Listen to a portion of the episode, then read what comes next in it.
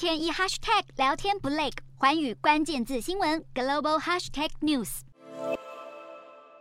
德国和美国双双同意要提供乌克兰主力坦克协助对抗俄罗斯。然而，分析指出，这并不代表能马上扭转战局。包括德制的豹二战车和美制的 M1 艾布兰，至少都要等三个月到八个月以上，才有办法正式投入战场。还有消息指出，目前在美国的战车组装产线都已经被台湾和波兰的订单占满。就连乌克兰总统泽伦斯基也对外强调，接下来坦克供应的速度至关重要。分析认为，即使在最乐观的情况下，乌军都必须等待好几个月，才能累积足够的坦克数量，让战况出现转变。而现阶段，德国和美国宣布要供应的几十辆战车，能够达到的成效有限。